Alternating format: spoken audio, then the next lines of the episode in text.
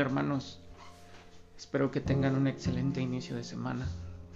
Que la presencia del Señor esté contigo y que podamos poner por obra el mensaje que tiene para nosotros en este día.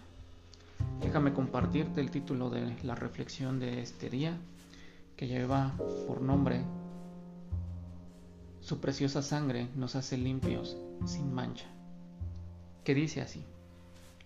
Estando al pie de la cruz, vemos manos, pies y costado destilado, destilando arroyos de preciosa sangre carmesí. Es preciosa a causa de su eficacia redentora y, expiadora.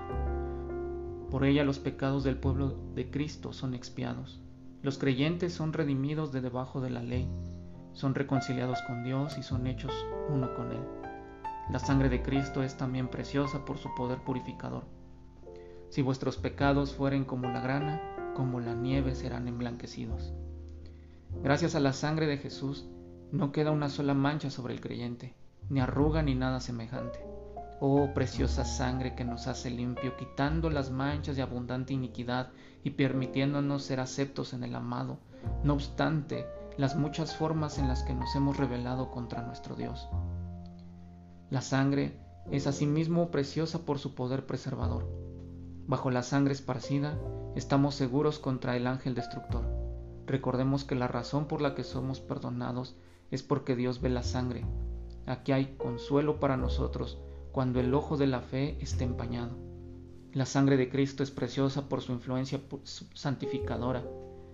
La misma sangre que justifica al quitar el pecado, después anima a la nueva criatura y conduce a someter el pecado y a cumplir los mandamientos de Dios. No hay motivo mayor para la santidad que el que viene de las venas de Jesús. Y preciosa, inefablemente preciosa es esta sangre por su subyugante poder. Está escrito, ellos vencieron por la sangre del Cordero. ¿Cómo hubieran vencido de otro modo?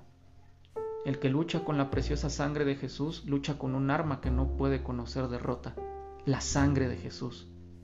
El pecado muere por el pecado muere en su presencia, la muerte deja de ser muerte, las puertas del cielo se abren, la sangre de Jesús.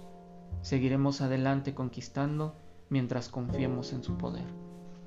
Que tengan una excelente tarde, un excelente día. Reciban un abrazo y un beso de parte de mi esposa, de parte mío. Espero que su día sea de grande bendición y recordemos caminar siempre, siempre de la mano de Dios, aferrándonos a su voluntad. Cuídense y nos vemos el día de mañana.